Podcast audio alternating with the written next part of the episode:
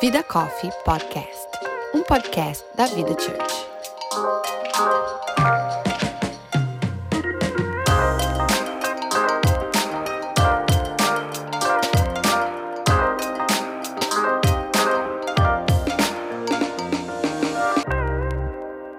Olá, meu nome é Ana Paula Prado. Eu sou a Erika Oliveira. E eu sou a Natasha Rocha. E você está ouvindo a segunda temporada do Vida Coffee Podcast. Nessa temporada, convidamos amigos e especialistas para juntarem-se a nós em um papo onde desbravaremos as mais diversas questões sobre a nossa identidade. No episódio de hoje, nós vamos falar sobre um momento que é difícil para todas nós, seja na fila do supermercado, na busca da tal alma gêmea, no aguardo ao retorno daquela proposta de emprego. Ninguém gosta de esperar, não é mesmo? E é para falar sobre espera que nós convidamos uma amiga querida, fashion, engraçada, que vai trazer para esse podcast suas histórias de espera do seu jeitinho leve e sincero de ser Príncipe Sato! Não, gente, eu não sabia, né, que eu tava com essa bola toda. Que alegria! que alegria estar aqui com vocês, assim, finalmente realizar esse desejo de poder participar, né, interagir, trocar ideia durante o podcast. Estou muito A feliz, gente que está feliz de ter você aqui. Muito feliz. Seja bem-vinda. Obrigada. Então, então pegue o seu café e junte-se a nós nesse tempo entre amigas para batermos um papo sobre questões que martelam a cabeça de todas nós mulheres. Tudo isso, é claro, à luz da Bíblia. Meninas, o papo de hoje vai ser bom. vai ser... vai ser necessário. Eu já tô ansiosa porque eu, eu, eu tenho esse probleminha com ansiedade. eu acho que vai ser, vai ser muito bom, vai ser mais uma sessão de terapia. Mais uma sessão de terapia, gente. Por que, que a gente faz isso também, né? Ah, a gente, que que a gente expõe. A gente vem, tá bom, vamos lá. A gente conta tudo aqui. Ô, gente, a pergunta que não quer calar: quem espera sempre alcança? Essa vai direto para a Érica. A gente já Eu tô brincando. Eu tô brincando. Uma coisa, nem sei o ah, que a gente quer. O que a gente quer, a gente não sabe, não, né? Vamos polemizar, calma, peraí. Vamos, vamos se iludir um pouco. Deixa eu fazer uma pergunta. Vocês se consideram pessoas pacientes? Eu Tem acho a que eu... Vou chocar. Tem como inverter? Eu acho que quem tem que responder essa pergunta é o meu marido e os meus filhos, né? É, mas eu me considero uma pessoa paciente. Eu acho que eu tenho, eu tenho um timing assim. Eu vou supor, depois quando quando acaba a cota, aí aí eu não sou tão paciente. Mas você sabe que é, a gente, eu acho que a gente é paciente, não é paciente em diferentes momentos e coisas da vida. Concordo, porque, tipo assim, depende. Ah, eu sou paciente na maternidade. Eu, por exemplo, me considero muito paciente na maternidade.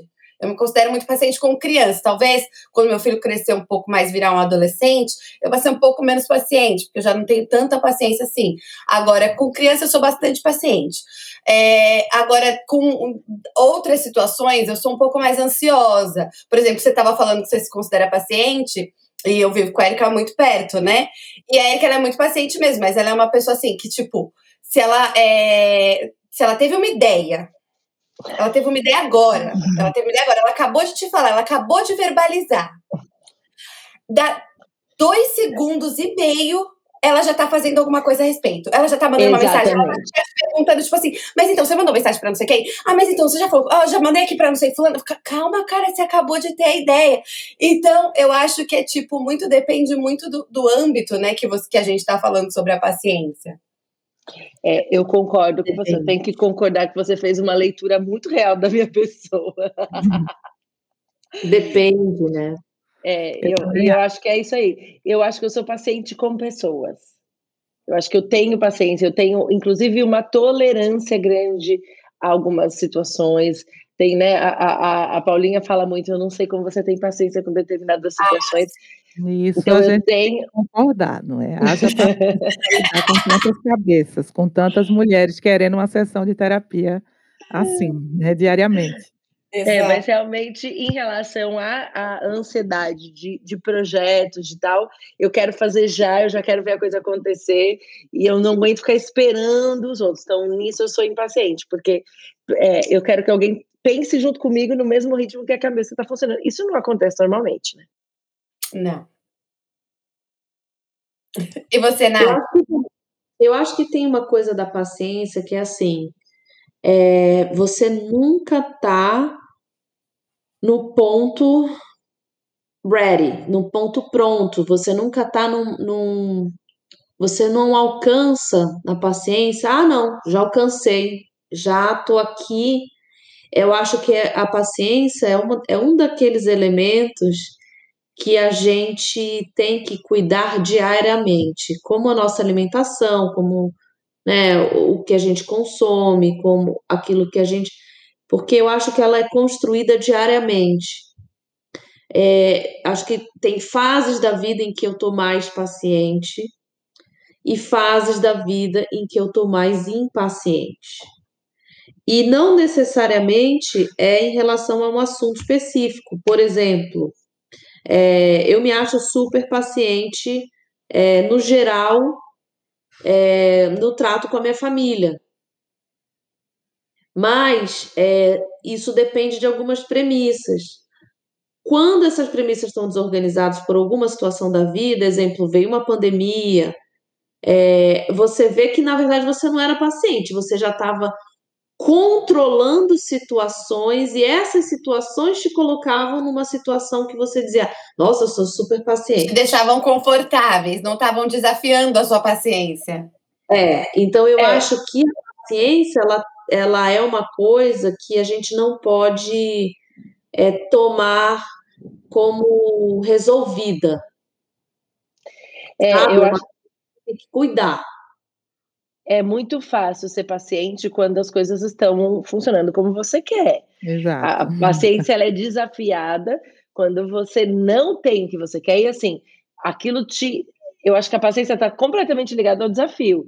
Não é, gente, ser paciente não é ter tudo perfeito e aí, claro, eu sou muito paciente, porque tá tudo do jeito que você quer.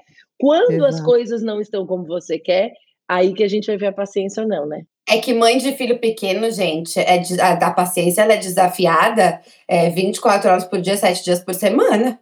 É, é- é um desafio eterno. Por exemplo, é, Olha o que me espera, hein? Olha o que te espera, Priscila. É, não, sou mãe de filho pequeno, mas eu tenho ali uma pessoa que me ajuda todo dia, é um cenário. Ou eu tenho meu marido que me ajuda, é um outro cenário. Ou uma, uma parte ele fica na escola, outra parte ele fica comigo, é um cenário. Então, assim, quando esses cenários mudam, ah, eu sou super paciente. Bom, até você perceber que você tá 24 horas por dia com aquela criança pequena Uhum. Exato. ou até o teu marido ter um compromisso e você perceber que você tá sem ajuda 24 horas por dia over and over. Então eu acho assim, na verdade, a paciência, ela tá na minha vida atrelada com é, outras instâncias que eu cuido para favorecer essa paciência, para promover essa paciência. Exato. Eu vejo assim, é, uma coisa básica, que acho que é, é, é muito lindo, inclusive quando a gente é, ouve pregações a respeito disso, é dormir. Gente, eu estou com sono, eu estou cansada. Às vezes é uma noite de sono que você é, não respeitou e que aquilo ali vai gerar uma consequência de impaciência. Nossa, sem dúvida. Não é? Eu acho que tem. A paciência ela é um resultado de esforços, no meu caso, sabe? Porque não é uma característica natural minha. Gente, tudo isso para Uhum. falar, eu não sou paciente. Ela fez, uma volta, ela deu todo um textão para falar que de paciente ela não tem nada. Só É, e no meu, no meu caso, depois eu, eu, eu linko aí um pouco com a história de Nath, eu acho que o, que o ambiente externo também vai te proporcionar ter paciência, tem a ver com o que você está falando, por exemplo, viver aqui na América. Me ajudou a ser mais, mais paciente, com certeza, porque quais, quais eram as coisas que me deixavam quase que descontroladas, acreditem, no Brasil. Uma fila de um banco, três horas, na verdade. Um Três trânsito horas absurdo. Trânsito, gente. Eu já passei trânsito. três horas em fila de banco, pode crer, entendeu? E sabendo que tem aqueles diversos jeitinhos brasileiros ali do motoboy chegando, né? Daí o, o- o- enfim, né, gente, coisas. Não, não, não quero falar mal do meu país que amo, mas infelizmente são é, é, é da realidade de lá. Claro, verdade, gente. O trânsito absurdo que aqui até tem para quem mora em determinado lugar. Agora no meu interior aqui o Endermir não tem, graças a Deus.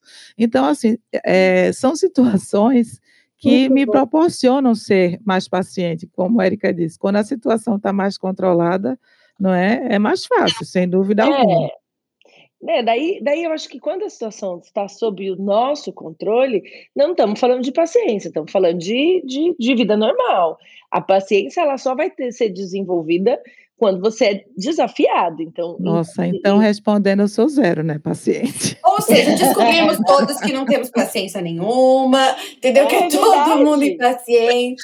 E a gente só vai melhorar com a paciência de acordo com o que a gente sabe lidar com a pressão. É, é um processo, né?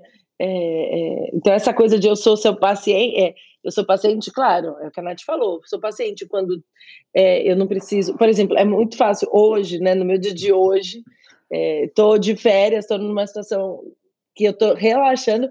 É óbvio, eu vou ser muito paciente. A pessoa falar, ah, não, agora quando as coisas estão completamente fora do meu controle, aí que eu vou ter que desenvolver essa paciência e, e, e, ser testada, né? Mas vocês não acham que tem umas pessoas que são pacientes real? Tipo assim, eu, por exemplo, eu tenho um tio, gente. Eu tenho um tio, tudo bem, ele é descendente de japonês, aí acho que já é uma cultura né, diferente, ele é filho de japonês.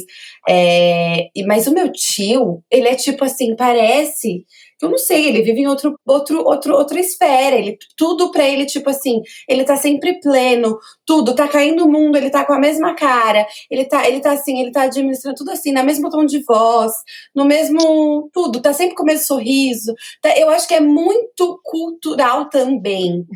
Porque eu acho que tem gente que é paciente, que é, tipo, muito mais paciente do que nós, vamos dizer assim. É um passo mais natural, né? Isso, não é um esforço tão grande, eu acho. É, eu, eu, eu, essa expressão atual, né, passar pano, eu, eu não gosto muito, mas eu, eu adoro. Eu não vou passar pano para a minha impaciência no sentido de que é um assunto que eu aceite. É, um, é uma dorzinha para mim falar de impaciência, sabe? Porque é um ponto para mim, é um ponto que é, eu estava lendo essa, essa, esses dias uma frase que assim é muito fácil falar de vulnerabilidade quando você já resolveu o assunto. Né? Então você foi lá, você tinha uma dificuldade, você já resolveu. Aí, meu amor, é super fácil você ser vulnerável. Mas a impaciência é uma vulnerabilidade não resolvida na minha vida. Então, hum. eu, eu, não tenho ainda a conclusão dela, sabe? Eu ainda, não, eu ainda não tenho o ponto. Eu acho que vem um pouco de maturidade, de visão. Óbvio que espiritualidade resolve muita coisa. É óbvio que quando você compreende a paciência divina com você, quando você entende a paciência que Jesus tem conosco com, e tem com a gente, aí você consegue estender essa paciência é, com o outro. Mas ela ainda não é um ponto resolvido, então é difícil falar desse ponto de falar assim, olha, já está resolvido, e sim, não, para mim é o, é o, meu ponto, é, eu acho que é meu ponto assim mais difícil a impaciência, é um traço de personalidade mais difícil para mim. É, o que a, do, que a, do que a Nath está falando é exatamente isso, a gente, todos somos desafiados é, em áreas, e a paciência é uma área, e quando a gente fala de espiritualidade, quando a gente fala do que Jesus, dessa paciência de Jesus conosco, isso para mim é o, é o meu grande ponto. Por que, que eu não desisto? Eu falo muito isso, né? Eu não desisto das pessoas, porque eu sempre penso que Jesus não desistiu de mim, ele não desiste de mim. Então, a minha tolerância é, com o pecado dos outros, com a, com a incapacidade dos outros, com os erros dos outros, inclusive é, relativos à minha pessoa, aconteceu no momento que Deus falou comigo: você não tem que esperar que os outros mudem, aprenda a lidar com o problema do outro, você vai receber, e aí isso foi desenvolvendo em mim essa capacidade de ser mais tolerante com o outro. É, e, e a, como que isso vira real na minha vida? Eu tenho que lembrar todo dia isso é, a gente viver, quando a gente fala de viver o evangelho e tal, não é uma coisa que eu faço de vez em quando. Eu tenho que fazer todo dia. Por isso que a gente tem, a gente fala, meu, leia a Bíblia todo dia. Porque você precisa lembrar a nossa natureza, ela não vai ser tolerante. e, e, a questão da cultura que a Paulinha falou também é muito importante. Eu morei na Espanha, vocês sabem, quase seis anos, e o espanhol não tem nada de paciente. Eles são completamente é, impulsivos. É, é, é, é, muito interessante esse negócio da fila, gente. É a coisa mais engraçada. Você vai no lugar e fala assim: você chega no lugar e fala assim, quem é o último? Aí a pessoa olha e fala assim: acho que sou eu. Aí o outro chega e fala assim: não, mas eu estava atrás dele, ah, mas você não estava mais aqui. Então vira uma confusão uhum, dessa fila. Uhum. E, e, e aí você vê que não existe paciência, mas é uma questão cultural. O que acontece é que o choque é quando tem as duas culturas. Porque, por exemplo, na Espanha, ele se irrita, mas desirrita do mesmo jeito, entendeu? Uhum. Eles não se entendem sem mágoas. cultura, sem mágoas, sem estresses. O problema é quando a gente lida com alguém que é completamente diferente. Uma pessoa, por exemplo, muito apática me, me irrita, porque eu sou uhum. muito ativa. Então a apatia me, me dá um, pelo amor de Deus, reage faz alguma coisa. Cara, não, mas isso que você falou, é, que você tava falando, né, que deu, que você tem muito paciência com, com, as pessoas, com o problema das pessoas. Cara, saiba que isso é chamado, porque Jesus, ou, ou eu, eu, na verdade, ou não, eu realmente preciso muito mais de Jesus na minha vida, porque se tem uma coisa que eu não tenho é paciência com o problema dos outros, isso é um, é um erro, é uma falha minha, assim, sem tamanho, mas eu perco muito a paciência com o problema alheio, eu perco muito, eu falo assim, tipo, sério que você tá falando disso de novo, cara? Cara. Putz, grila, se resolve. Então, eu, eu, eu, a Erika sabe, porque quando eu falo pra ela assim, nossa, às vezes eu não sei como você tem paciência para algumas coisas, eu não sei. Aí não é eu, eu, eu, eu não tenho. Eu não tenho, não tenho. Essa paciência com o problema dos outros, eu realmente preciso tratar, porque eu sou uma pessoa que, como a Erika disse, eu preciso que Deus tenha paciência comigo, porque eu sou chata para um caramba, mas é, é, eu não tenho essa paciência que a Erika tá falando que ela tem com as pessoas. Isso é uma coisa que realmente eu preciso muito melhorar aqui. Jesus me ajuda. Eu tenho uma enquete rápida para medir, para tentar medir o nível de impaciência de cada um aqui de vocês. Nossa, essa, essa convidada eu chega amo. assim, amo. com enquete. Amo. Você é, somos impacientes, ok? Mas assim, você é uma pessoa que demonstra como? Você bate o pezinho, por exemplo? Eu total, eu não paro com a minha perna quieta. Segundo, você cruza o braço e bate o pezinho. Não, isso quer dizer que você é paciente e muito mais impaciente. Sabe quando você dá aquela cruzada de braço assim, começa a bater.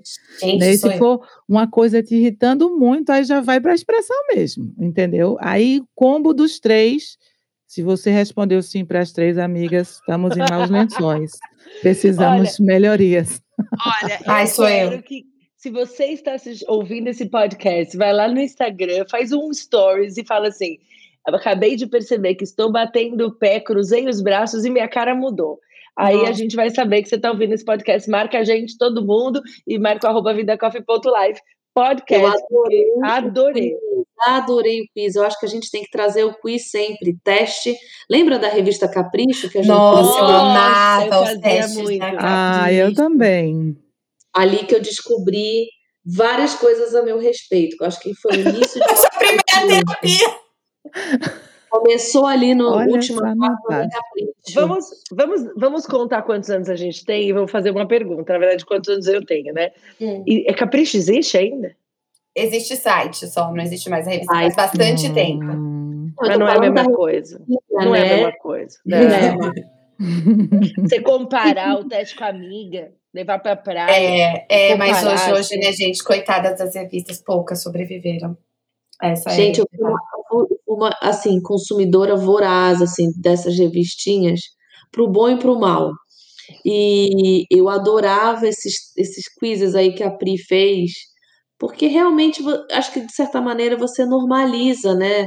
Bom, você está tendo um teste, se as respostas estão aqui, existem mais ou menos um padrão. Então, contanto que você se identifique, já ajuda, porque eu acho que a impaciência, ela é um, um como se fosse um, uma faísca que pode acender bombas menores ou maiores, sabe? Dependendo da circunstância. Sim. Então, ela precisa ser cuidada, porque às vezes aquela faísca vai cair ali no, no chão do, de um cimento e não tem nada e tudo bem mas às vezes ela vai cair num cenário muito é, perigoso.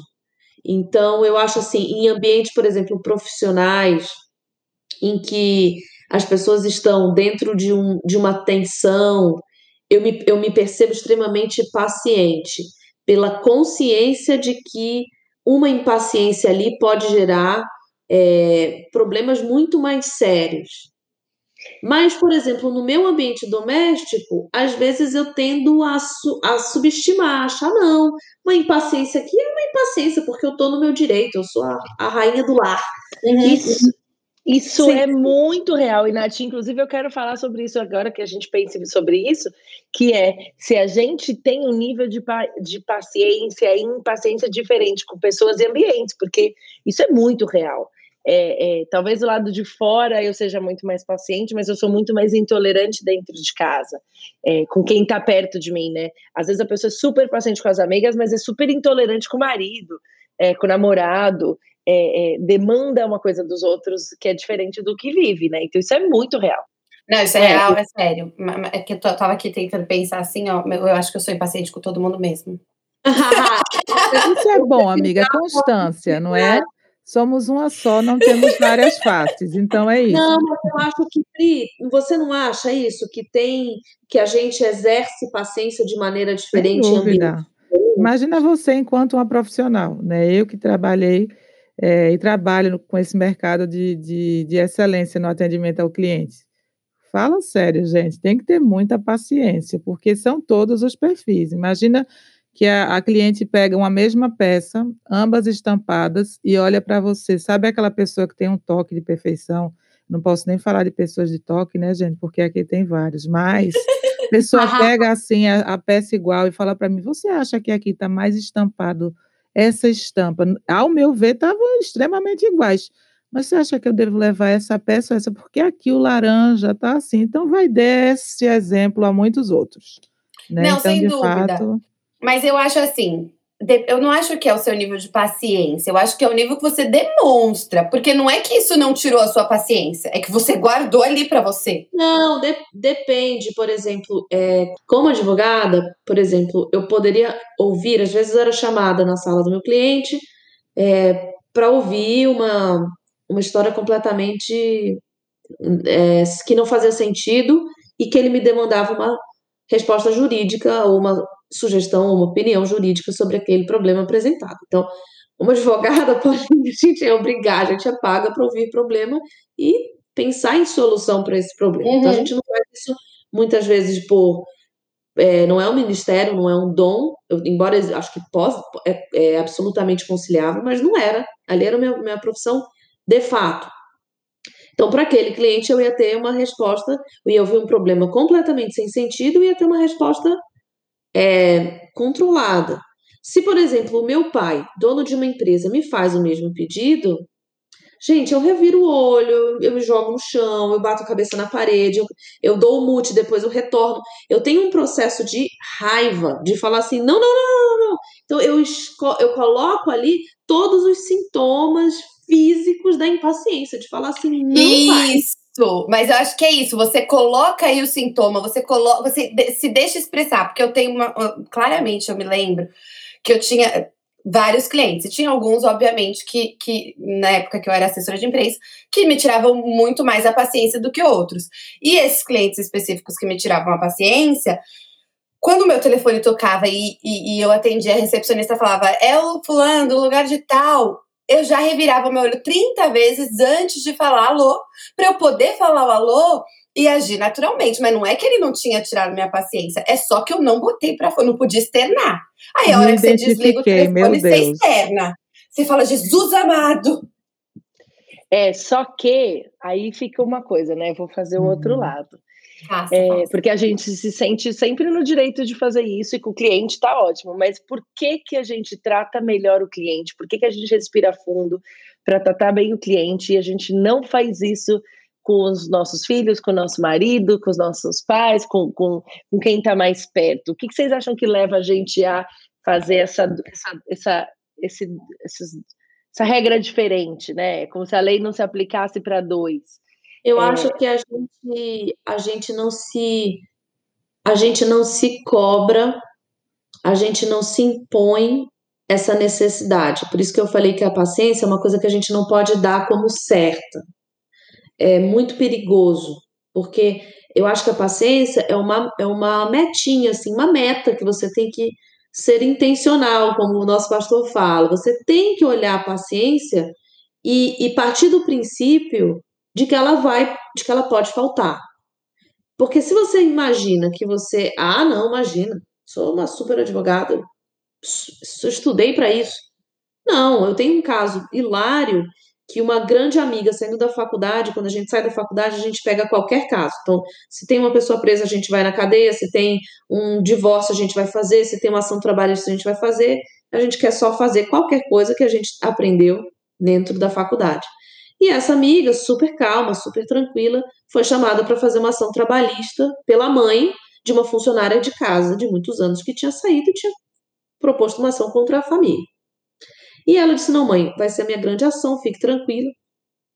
Só que durante a audiência, essa moça, ela, ela teve um surto de mágoa contra a funcionária que estava muitos anos ali. Ela chorou muito, ela, ela, ela gritou, ela berrou, ela disse que não aceitava aquela traição e ela era advogada da família. E essa moça, posso revelar o nome aqui, porque ela já há muitos anos não tem contato, era a Suzy. Então, em muitos momentos, quando eu era chamada para tratar algum assunto particular da minha família, o termo era Suzy, nós precisamos de você. não podia dar uma de Suzy, de chegar ali naquele momento e dentro da família você não ter a performance que você tinha ali no teu escritório, ali fora. Então a gente tinha até esse trocadilho, né? Então eu acho que eu já ali eu já era, opa, não, aqui eu tenho que aplicar alguma paciência como eu profissionalmente, né? Então, mas profissionalmente a gente realmente tem muito mais tolerância. Você estava contando, eu lembrei uma vez, eu trabalhei com agência de viagens, né? E eu acompanhei um grupo em Paris. Eram 210 pessoas, era assim, gigante, chegando do lado da torre. Só que eles chegaram, era 10 da noite, vinham de tipo um super, uma viagem super longa do Brasil. E aí uh, eu estava fazendo o check-in, ajudando no check-in de todo mundo. E quando é, uma passageira chega e fala assim para mim: é, eu não consigo dormir com a luz da rua que está me atrapalhando. Eu tinha assim, uma fila de gente, e aí eu olhei para ela e falei assim: olha, querida, eu não tenho o que fazer agora, porque não tem como mudar você de quarto, o hotel tá lotado. Era um hotel na esquina da Torre Eiffel. Esquina. E eu falei, eu não tenho como trocar o seu quarto agora. O que eu vou propor para você é que você ponha um tapa-olhos. Ela ficou irada. Irada, que absurdo. Eu falei, é que eu, essa é a única coisa que eu tenho para fazer. E falei assim, calmamente. Não perdi a paciência com ela. Falei, calmamente. Fui, dei para ela, ela ficou muito brava, saiu, bateu no pé. E, e foi dormir, não tinha o que fazer. E aí, no dia seguinte, ela veio me pedir desculpa, que ela estava muito nervosa. Eu falei, não, tá tudo bem, passou. Só que depois, e vocês falando agora, eu estava pensando, se os meus filhos falam isso para mim, falam assim, pelo amor de Deus, fecha sua boca, vai dormir e não me, não me incomode, porque eu estou... Quer dizer, o nível de tolerância é muito diferente. É muito. E, e isso a gente precisa ter, ter claro na nossa mente, porque inclusive a Bíblia fala que a paciência é um dos frutos do espírito, a impaciência é carne, porque tudo que eu quero fazer é, é, o que, né, a minha obra da minha carne é aquilo que sai para que eu desague tudo que eu quero. Então, é um exercício muito intenso que a gente tem que fazer para não ter dois pesos com aqueles que, na verdade, a gente precisa tratar melhor, que são os de é casa, é que são os do uhum. nosso dia a dia. Mas a gente, normalmente, a nossa tendência, e é por isso que a gente precisa de Jesus, como a Paulinha falou, precisamos muito de Jesus, todos nós. Porque Todo a gente, muitas vezes, é intolerante com quem está perto e muito mais tolerante com quem está longe.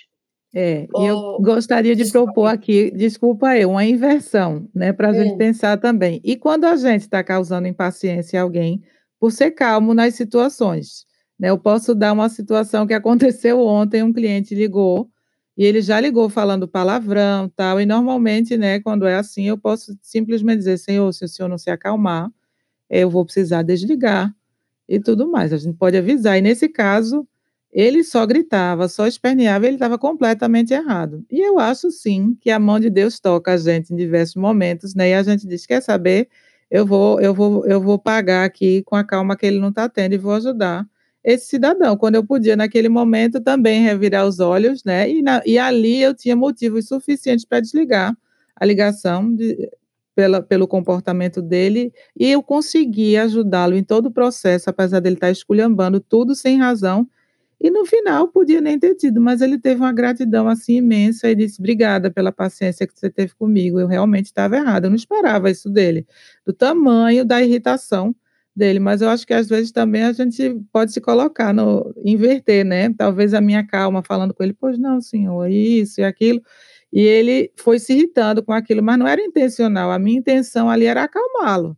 Ah, né? mas aí o problema, o problema não é seu, que foi calma é. para essa tem que ser sempre a nossa nossa premissa, né? Postura, Mansidão, né? a Bíblia ensina, a Bíblia ensina isso. O errado é quem fica irritado como eu. A Erika falou que pessoas apáticas é, é, irritam ela, eu pessoas uhum é, um pouco mais lentas me irritam. Eu uhum. sou eu também eu sou eu sou muito do bate pronto, muito prática, ando rápido, como de pé. Eu sou essa pessoa é, e não é legal. São Paulo, né? Uma pessoa São Paulo, São Paulo, eu sou a pessoa né, São Paulo. Eu sou a pessoa São Paulo. E aí é, não é a culpa da pessoa que, que, que tá no outro pace, é culpa minha que tô no pace errado. Ela que tá aqui, ó, no pace certo, vivendo na mansidão. Então, ou seja, Pri, continue assim, nessa calma, nessa muito bem, Pri. Foi só um exemplo. Eu gostaria de ter mais, tá, gente? Mas como foi recente, eu quis aqui falar que há esperança para os pacientes. Deixa eu fazer, deixa eu fazer outra pergunta para vocês. É, porque, como a gente estava falando aqui, a Natasha pontuou bem que, que depende muito né, das situações que, a, às quais a gente é exposta. É, e eu acho que as situações de espera na nossa vida são as que mais exigem da nossa paciência, e não só da paciência, eu acho que exigem de muitos outros frutos do espírito, como a gente chama, né? Esse período de espera. É, eu queria saber é, quais foram as esperas mais marcantes para vocês, na vida de vocês, assim, um momento de espera que vocês lembram. É, que, que vocês tiveram que exercer é, muitos dos frutos do espírito que vocês aprenderam, e o que vocês aprenderam com esse momento é de espera é, específica aí. Pode começar a nossa convidada. Oh, muito obrigada pela palavra. Bom, eu acho que ninguém está imune né, processo. A gente sabe que de, nas coisas mais cotidianas, né, até as mais complexas, mas eu acho que, de todo modo, a, a forma mais difícil de esperar, na minha visão, é, é na incerteza né, e no desconhecido. Como, por exemplo, numa doença. Né? porque a, a, espera cotidiana, né, esperar uma ligação, esperar uma resposta de entrevista, enfim, é, todas essas esperas elas têm um, um prazo mais ou menos pré-estabelecido. É, porém, quando há doença e prognóstico no meio, né, essa, essa espera não tem prazo. Então, acho que a maior, a maior é, respondendo a pergunta, né, a, a espera mais marcante da minha vida foi, sem dúvida, foram duas, eu posso citar a cura né, da minha mãe, quando ela recebeu alta de um processo é, incerto, né, onde ela teve um tumor cerebral e tinha muitos riscos ali envolvidos, e, e aí acabou tendo uma trombose também que complicou tudo, isso teve aí, é, isso foi há 20 anos, e tem a espera também do, dos anos seguintes, porque tem que ir fazendo os exames para ver se está tudo bem, né, e 20 anos se passaram, e glória a Deus, por ela continuar mais maravilhosa que nunca. E a, espera, e a espera também da minha cirurgia, né? Que foi um processo que eu passei aqui, que alguns de vocês já sabem da minha história. Então, é, saber se eu ia ter que fazer a esterectomia ou não, né? Eu ouvi isso da maioria, que a, que a, que a chance era muito grande. E aí entra, não tem como não falar da nossa fé aqui, e, e, entra a questão de que eu recebi uma promessa. Então, eu falei para Deus, né? A gente, às vezes, fica em dúvida ainda dessa questão da promessa, apesar de eu ter recebido vários, é, vários ok's dele, né? Dizendo, sim, eu falei isso mesmo para você. E aí, essa foi a maior espera, assim, de sair da cirurgia. A primeira coisa que eu ouvi, né, da, da enfermeira, enfim, a pessoa que me recebeu ali na sala de espera, foi seu útero foi preservado. Então isso foi muito ah. lindo. Eu acho que são esses dois momentos muito especiais de espera na minha vida. Glória a Deus. É muito é isso bom. aí. É, e, ô, Pri, conta pra gente assim, é, é, o que que o que que você sentiu que Deus é, trabalhou em você durante esse momento, assim, nessas duas esperas, assim? é que talvez você, você não tinha desenvolvido antes e que você sentiu que você aprendeu ou, ou, ou que Deus falou muito com você durante esses momentos? Ótimo. Bom, no, nos dois casos foi de fato é uma virada de chave, assim, né? No primeiro da minha mãe, eu, eu, eu sempre fui católica, né, de, de infância, ia para as missas, mas não tinha esse contato com Jesus. E aí, o que que fez a diferença, né?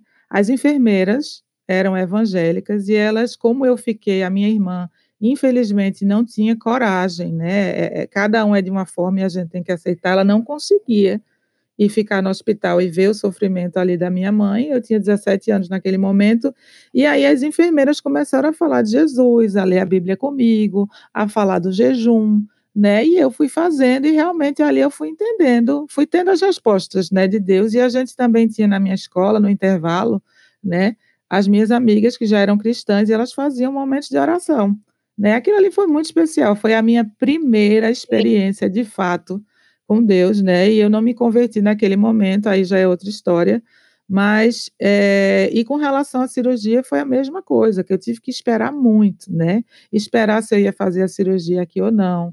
É, aí, qual é a diferença nesse processo, onde eu já, já, eu não falo nem da conversão em si, do meu relacionamento com Deus né? É onde tudo está sem resposta, mas de fato a gente vive aquela paz, né? Onde a Bíblia diz que é uma paz que excede todo o entendimento. Né? Você tem tudo desfavorável e simplesmente você entrega de verdade e as coisas vão se abrindo de uma forma inesperada. E depois que passa, quando você vê cada detalhe, até dos detalhes ruins que aconteceram no processo, gente, eu não estou sendo nem um pouco assim, é, meu Deus, é, é, a minha experiência, né? Que às vezes a gente diz assim, ah, mas será? Foi assim. É um Deus de detalhes, né? O quanto ele foi detalhista nessa questão da minha mãe, né? Fez a família também ficar mais unida depois, entre outras coisas. E na questão da minha cirurgia, que eu vinha no processo também das minhas questões de depressão e etc., ele mostrou que ele está cuidando em detalhes, né? Que eu tive uma embolia depois e, e enfim, ele, eu não quero alongar a história, mas ele fez da maneira dele e, e tudo se resolveu muito melhor de, de, se tivesse sido uma coisa planejada por mim, por exemplo. Ah, vou Sim, planejar, é. vou fazer com tal médico, vou para o hospital no Brasil. Enfim, ele tomou conta e eu consegui entregar também, né, gente? Foi especial demais. Foi, e, e eu ouvi na Pri falar, Paulinha e meninas, eu, eu acompanhei bastante desse processo de Verdade. perto. E eu, e eu lembro como era, era, era edificante para mim é, receber essa, essa é, as notícias do Senhor cuidando da sua espera. É, quando a gente acompanha alguém de perto você vai vendo esse cuidado, isso vai edificando. Então, a, a, quando eu não olho a espera só como um problema meu, mas como eu entendo que isso pode abençoar outros, isso vai ficando mais leve. Eu lembro que a gente viveu o Vida Coffee, né? Todo mundo vivemos isso muito forte, a, o orar pela Pri, o estar tá pendente da cirurgia, é, aquilo tudo foi um foi movimento verdade, que Deus fez. Presente. É verdade. E que, e que, foi muito lindo, porque foi, foi é, impressionante como Deus agiu ali, né? E a gente Demais. foi muito edificado vendo o milagre acontecer todo dia, é, apesar da sua espera. E, e, e, nessa espera, eu acho que é uma coisa importante da gente falar também, que é muito mais fácil você esperar quando tem gente segurando o teu braço. Ah, sim. Porque Sem passar dúvida. pela espera sozinha é muito difícil, mas quando você tem alguém, vamos lá, ó, ainda não acabou, eu tô com você, eu te ajudo na sua espera, é, isso faz toda a diferença, né? Então, momento gratidão aqui a vocês, minhas sisters. De verdade é muito importante. O meu maridão, que foi assim, companheiro do Sim. início ao fim, me deu muita força. E a, no momento da minha mãe, a essas amigas né, da escola que foram, me ensinaram a orar juntas, né? E, e as enfermeiras que trouxeram também a palavra de Deus para mim. Então, gente, vamos fazer a diferença, né? Em qualquer situação. Vamos ser alguém, um ajudador. Muito bom. Vocês estão ouvindo um pim-pim-pim, não? Da onde é? É, peraí, do celular, peraí. é, é isso aí. Eu acho que para mim, o meu o meu momento de espera é mais marcante, assim, não sei se foi o mais marcante, mas acho que é o, o mais próximo que eu me lembro, assim, que, que exigiu de mim, é, foi o momento de espera para eu vir para minha própria casa. É, eu, eu e o Thiago moramos um tempo com a Erika e com o Antônio, a gente já contou isso aqui em, em alguns, vários é, episódios. É, e, e também a, depois a gente foi para nossa casa por um período, depois a gente voltou, teve que ficar mais um tempo na casa do Antônio e da Érica. É, e esse processo, para mim, foi muito complicado. E eu descobri isso, eu descobri que o meu espaço é uma coisa muito importante para mim. É tipo assim, crucial. É, vocês vão rir da minha cara, mas semana passada eu tive minha primeira sessão de terapia. E, Ai, e, ela, e a terapeuta falou assim para mim: Você sabe quantas vezes você falou a palavra casa nos primeiros 35 minutos é, que a gente está conversando? Daí eu falei: Não. Ela falou assim: Você falou a palavra casa 22 vezes. Então eu entendi que é uma coisa importante. Uau! É uma coisa uau. importante para mim. E o meu espaço é uma coisa importante para mim. Então, ter isso tirado de mim por tanto tempo que assim, tanto tempo, na minha cabeça foi tanto tempo, né? Primeiro foram é, um ano e pouco, e depois foram mais dois meses. É, foi uma coisa muito difícil. E, e, lidar com esse momento, tipo assim, poxa, por quê? E esse eu não aguento, e eu quero meu espaço, eu quero minha casa e tal. Então, esse é o momento de espera mais marcante para mim. E, e eu me lembro que eu senti, eu sinto, e hoje eu olho para trás e vejo que o que Deus mais trabalhou na minha vida nesse momento de espera, porque eu realmente acredito que todo momento de espera é, Deus usa para trabalhar ali nas nossas, é, é, nas nossas falhas, nas nossas imperfeições. A gente tem usado muito a, a, a história do povo é, no deserto durante essa temporada, e, e eu acho que é isso, nesse momento de espera. Deus vai trabalhando na gente, e o que mais Deus, eu sinto que Deus trabalhou em mim foi no meu controle, porque eu sempre fui uma pessoa muito controladora, eu sou uma pessoa muito controladora. É, e, e, é isso, eu, eu sinto que, que, a, minha paciência aflora quando eu tenho tudo controlado, e, e, e então eu, eu, preciso desse controle. E o controle me foi tirado completamente quando é, eu fiquei sem isso que era tão importante para mim, sem o meu espaço, sem a minha casa, sem a minha rotina, sem uma coisa que eu estabelecesse. É, então Deus trabalhou muito nisso durante, durante todo esse período. E eu acredito que eu cresci, eu ainda sou uma pessoa controladora. Não vou, não vou falar aqui que, nossa, meu Deus, agora entrega na mão de Deus e vai tudo de boa. Não, não sou. Mas, mas eu acredito que, que Deus trabalhou muito e, e, e tem me mostrado, me traz à memória em vários momentos é, que o controle não é meu. Né? Eu vou pegar esse gancho da Paulinha, que eu acho que tem tudo a ver com o que é o meu momento mais marcante de espera, é, que começou exatamente no momento em que eu também saí da minha casa, que foi quando a gente se preparou para vir para os Estados Unidos. E mais ou menos seis meses antes da gente vir, a gente tomou a decisão de é, sair do apartamento em que a gente morava e morar com um familiar para que aquele, aquele investimento fizesse sentido. Então a gente é, abriu mão da nossa casa temporariamente.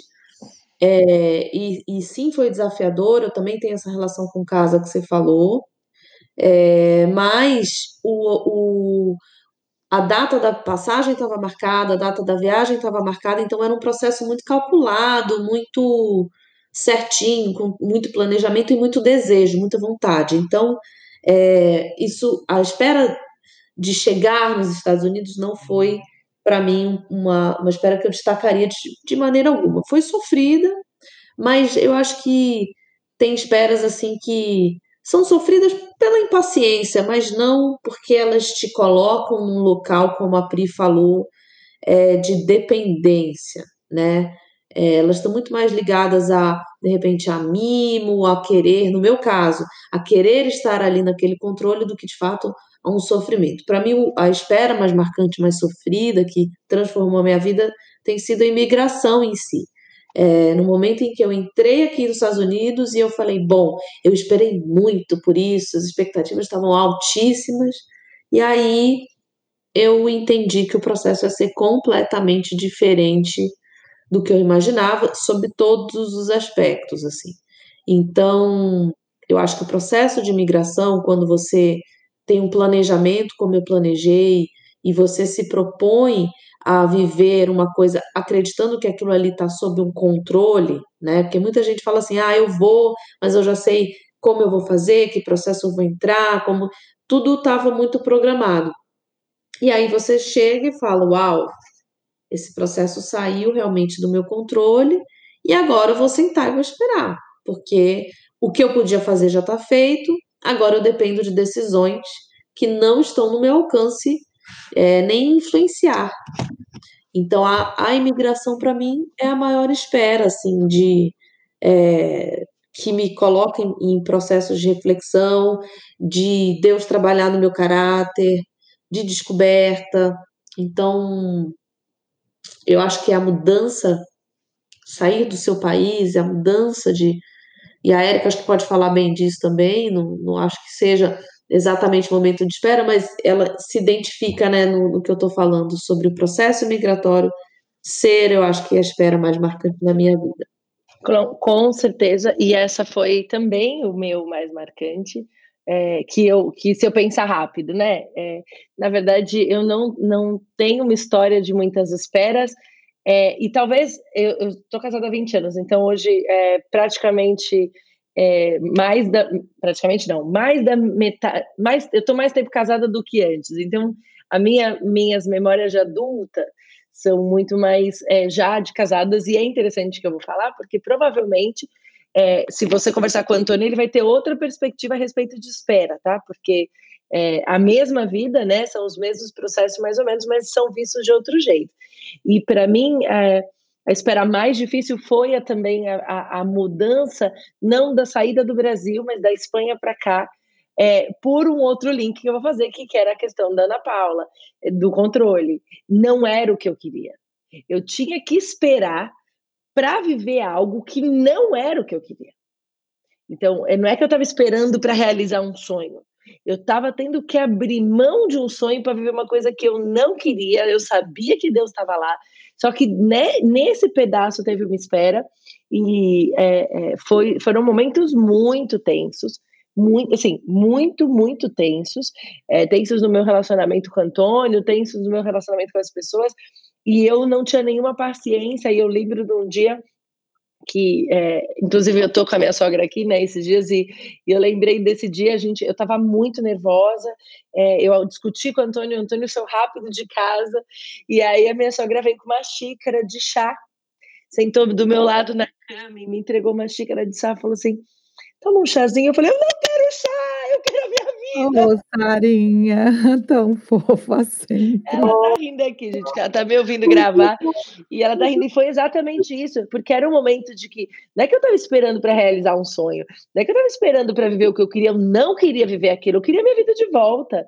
Então, é, era um gap no meio da minha história, que eu tava num, num, num perdida, eu não tinha casa, eu não tinha, e eu tinha tudo, tá?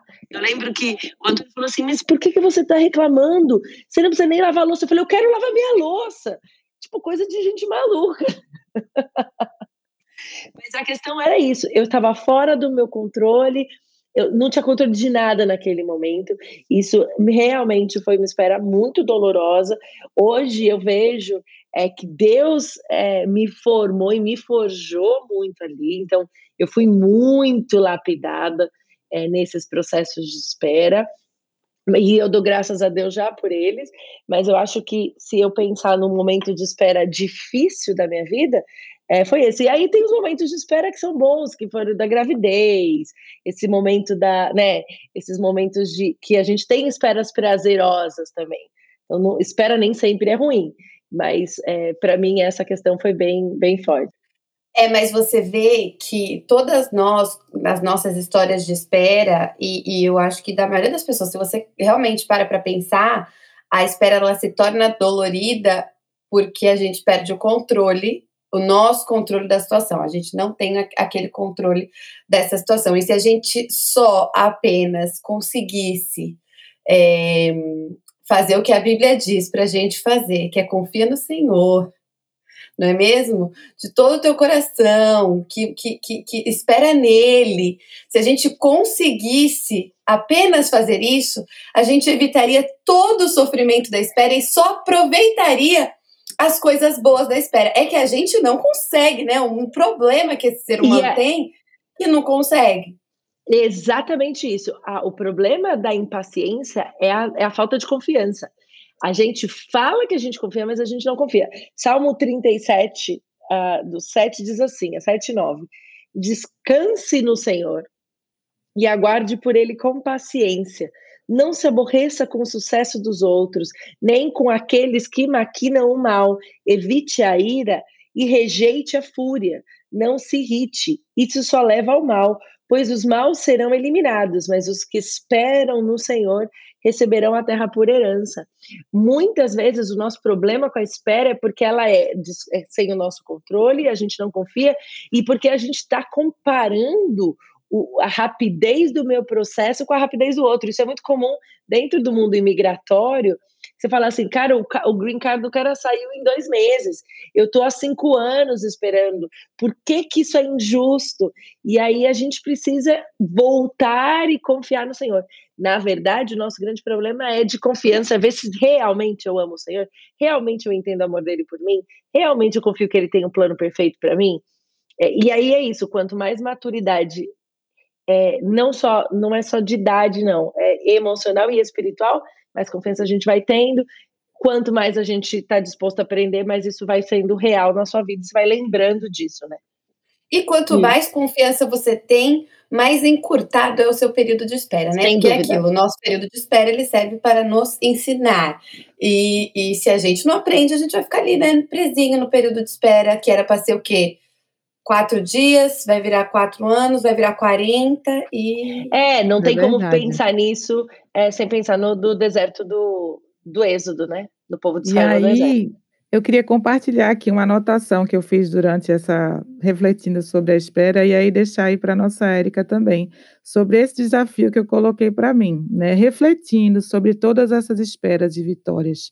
Né? Apesar de ter tantas evidências que que a espera é um processo, que é necessário, que tudo se resolve, por que, que a gente ainda se preocupa tanto? Né? Por que, que a gente não, não, não inicia um novo processo já sabendo que, qual vai ser o resultado? O resultado é que vai se resolver, né? E que Deus está à frente. Por que, que a gente se angustia tanto e fica tão ansiosa? Não sei se cabe. Mas... Cabe. Excelente, maravilhoso. Eu, é, Érica, você quer começar? É, é acontece, a gente não, a gente vive isso porque a gente tem uma dificuldade de entender que Deus tem um plano perfeito. A gente não confia na ordem de Deus. É para quem não sabe, eu comecei a escrever um livro, né? Uau! Já comecei. Momento plim plim. Tava demorando, tava demorando, tava demorando. Tava demorando, tem que ter. Tá no outro nível, né? Foi, foi, foi. Eu tenho que aproveitar esses dias de espera. Inclusive, fiz um post ontem sobre o que você faz na espera. É, e, e, e, é exatamente sobre isso. É, eu vou estar falando. Bom, não vou falar sobre o que é o livro agora ainda, mas uma das coisas que eu, que eu falei é sobre essa questão da, da, da gente ter mais facilidade em acreditar no que a gente está ouvindo humanamente do que o que Deus está falando. E aí, eu, eu, numa parte do livro, eu estou falando sobre Adão. Deus tinha falado para Adão: Adão, não coma do fruto da árvore do conhecimento do bem e do mal. Ponto. Deus falou. Deus falou para Adão, ele nem tinha criado a Eva ainda. A Eva chega e fala assim para Adão: Ó, oh, Adão, a, a, serpente falou para comer, vou comer, come. Pff, ele comeu. É, a gente ouve muito mais os barulhos é, é, do mundo do que o barulho de Deus. Deus já tinha dado uma ordem, foi o único não que Deus falou, cara, não era difícil. Não é que tinha uma lista de não, era um não. Você pode fazer tudo, você só não pode comer esse fruto. E aí ele entra na conversa da, da Eva. Então ele mostra essa nossa tendência pecaminosa, né? Essa necessidade de, de querer saber melhor do que Deus, o que Deus tem que fazer. Então eu acabo fazendo o que eu quero, eu acabo fazendo um plano de acordo com o que eu espero. E o meu olhar nunca vai ser bom o suficiente, nunca vai ser correto o suficiente. E eu acho que sobre isso que a Erika está falando, e o que a Pri colocou, é, às vezes essa, essa tendência pecaminosa é de ouvir o outro. Mas uma outra, um outro aspecto disso é, às vezes, a gente também é, dar muito valor aos nossos pensamentos. E eu acho que é uma, a gente tem, essa temporada a gente está tentando refletir um pouco sobre identidade, e é muito importante, é uma reflexão que a gente entenda que a nossa identidade não é o que a gente pensa. Né? Essa, essa separação entre o que eu estou pensando e o que eu sou precisa estar tá clara. Ou o que o outro está pensando e o que eu sou também tem que estar tá claro. Então, muitas vezes, a gente tem pensamentos é, que são repetitivos ou que são é, pensamentos que a gente é, coloca para gente como, como verdadeiros ou como reais e que não é. Né? A gente adora aquele louvor que a gente sempre está é, lembrando e, e, cantando na vida, que é, é nós somos aquilo que Deus diz que nós somos. Né? Nós não somos aquilo que nós pensamos, nós não somos aquilo que o outro pensa. Então eu acho que a gente tem que ter um pouco de cuidado nesses momentos de espera, porque sim, a gente pode ser traído pelo outro, né? A gente pode ser traído pela influência do outro, por aquele que está do nosso lado, por aquele que a gente é, intencionalmente ou não dá o poder de influência, seja na rede social, seja nas relações que a gente senta, na, na, nas mesas que a gente senta, no convívio que a gente escolhe ter. Mas muitas vezes é a nossa própria cabeça é, boicotando o nosso processo de espera, baseado em, em, em mil e uma é, situações que a gente cria.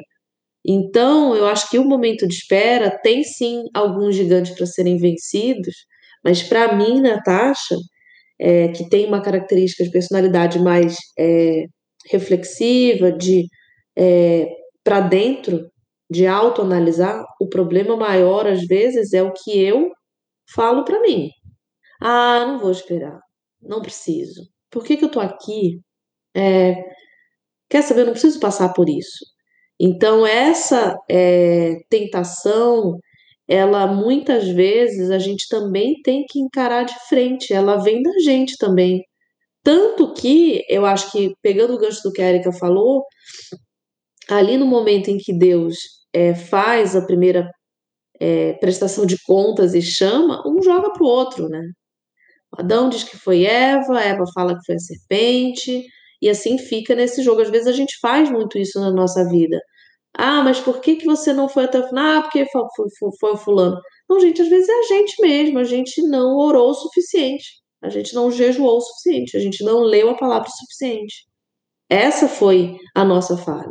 A gente não acreditou na palavra de Deus o suficiente, a nossa incredulidade que nos colocou naquela precipitação. Então, eu acho que o lado ruim da espera é a espera. A espera em si é ruim para mim. Mas o outro lado da espera, que é a precipitação, para mim é muito pior. Não faz sentido? Sim, faz, faz. todo é, sentido. É, e, e, eu acho que eu queria pegar o gancho daquilo que a, que a Pri perguntou no final é, do que ela falou, que ela perguntou como é que a gente lida com essa ansiedade da espera, é, e, e, e, completando isso que a Nath falou, é, eu acho que o único jeito que a gente tem de, de lidar com esse, com, melhor com essa ansiedade é nos voltando para a palavra, porque é o que a Erika falou, a gente tem a tendência de sempre ouvir o barulho de fora. E como é que a gente faz para estancar o barulho de fora? A gente não consegue estancar o barulho de fora se a gente não estiver firme na palavra. E como é que a gente está firme na palavra? A gente está firme na palavra se a gente lê ela todos os dias. Se a gente lê aquilo todos os dias, a gente se convence, o Espírito Santo nos convence, a semente é plantada, ela cresce no nosso coração e aquilo vira a nossa verdade. Se a gente lê a palavra uma vez por semana e escuta todo dia as pessoas falando o contrário, a gente vai ouvir as pessoas. Então, aquilo que a gente ouve mais é aquilo que vai ser plantado no nosso coração e vai ser a nossa forma de reagir àquela situação de espera, né? There you go. É isso aí. É exatamente isso. Quer dizer, é, depende do barulho que eu vou ouvir que, que eu quero ouvir? O que, a, o que a, a Bíblia fala, eu adoro esse texto de Jeremias: o coração do homem é enganoso. Então, a nossa natureza vai pedir coisas que não são o que Deus quer. Ah, é que eu não estou sentindo, querida, não é para sentir, é para obedecer. Não é que Adão falar, ah, é que eu não quero desagradar a Eva, o Senhor me deu a Eva, a Eva tem que ficar feliz. Não, você tem que me obedecer. E como que eu obedeço a Deus? Eu tenho que ler a Bíblia, gente. Não tem jeito. Ah, mas não entendo. Leia até entender. Peço para o Espírito Santo. Bíblia não é um livro para se entender sozinho. Bíblia você tem que orar e falar, Espírito Santo, me fala o que, que eu preciso aprender. E aí você, você entende. Ah, ah, hoje eu mandei um texto de manhã ah, para para minha lista, e que é Filipenses 4, mandei o 8 e o 9, mas o 7 diz assim: E a paz de Deus que ninguém consegue entender guardará a mente de vocês e a mente, é, o coração e a mente de vocês, pois vocês estão unidos com Cristo. Quando a gente entende, pede a Deus que guarde o nosso coração da, da, da desse, desse, dessa, desse ímpeto de fazer o que a gente quer e não entender a espera, a gente quando a gente pede para o Senhor, a gente recebe paz é uma paz que você fala, como que eu tenho paz no meio da espera? Porque eu entendi que aquele período foi Deus que me deu. Só que eu só consigo entender essa verdade quando eu leio a palavra. E a palavra de Deus não é um manual, gente. Ela, nenhum livro substitui a palavra de Deus. Não é um manual no sentido de três passinhos. Não. É hoje e amanhã. O Espírito Santo vai fazer com que aquela palavra seja verdade no meu coração. Então, e, e se cercar de pessoas que, que te ajudam nessa espera. Porque de novo, se você está esperando. Eu lembro que eu falava que nesse meu período de espera, eu estava no Brasil, e às vezes. E assim, os meus filhos ficaram sete meses sem estudar. Eu saí, as pessoas falavam assim: ah, mas você não foi ainda? E os seus filhos? E aquilo, e aquilo outro. Eu falava assim: olha, é... não, Deus está cuidando. Eu tinha que falar para mim mesmo antes para sair na rua para falar para alguém. Então, que eu seja a pessoa que ajuda o outro na espera, não que gera ansiedade no outro, né? É isso aí, sem dúvida. Eu acho que, que a, a, a busca da palavra e, e, a gente encontrar nela essa, essa paz. É, é, acho que fica a maior dica. Eu, eu ia finalizar com qual é dica que vocês dão para quem está nesse período de espera, mas eu acho que a gente acabou de acabou de dar a principal dica, né? É buscar na palavra e na oração. É, aquilo que Deus está tentando te ensinar nesse período para que você possa aproveitar esse período de espera sem tanto sofrimento, sem tanta ansiedade, sem tanta impaciência, né? Maravilha, é isso aí. É isso aí. Vamos para os quadros, meninas. Uhul! Tô bem ansiosa. Hello! E você se preparou para os nossos quadros? Ah, eu não vou negar que eu me preparei, né, gente? Não queria gente, estar assim. Tem algumas possibilidades. Nossa, que convidada chega Vamos começar dela, então, né? Ai. Bom, Pri, seja bem-vinda aos quadros aqui do nosso podcast. Você sabe Obrigada. já como acontece. Então já vamos começar com o quadro Confissão, apelidado de OK ou Not OK. Vamos lá, colocar aqui. O que, que você tem aí, Pri?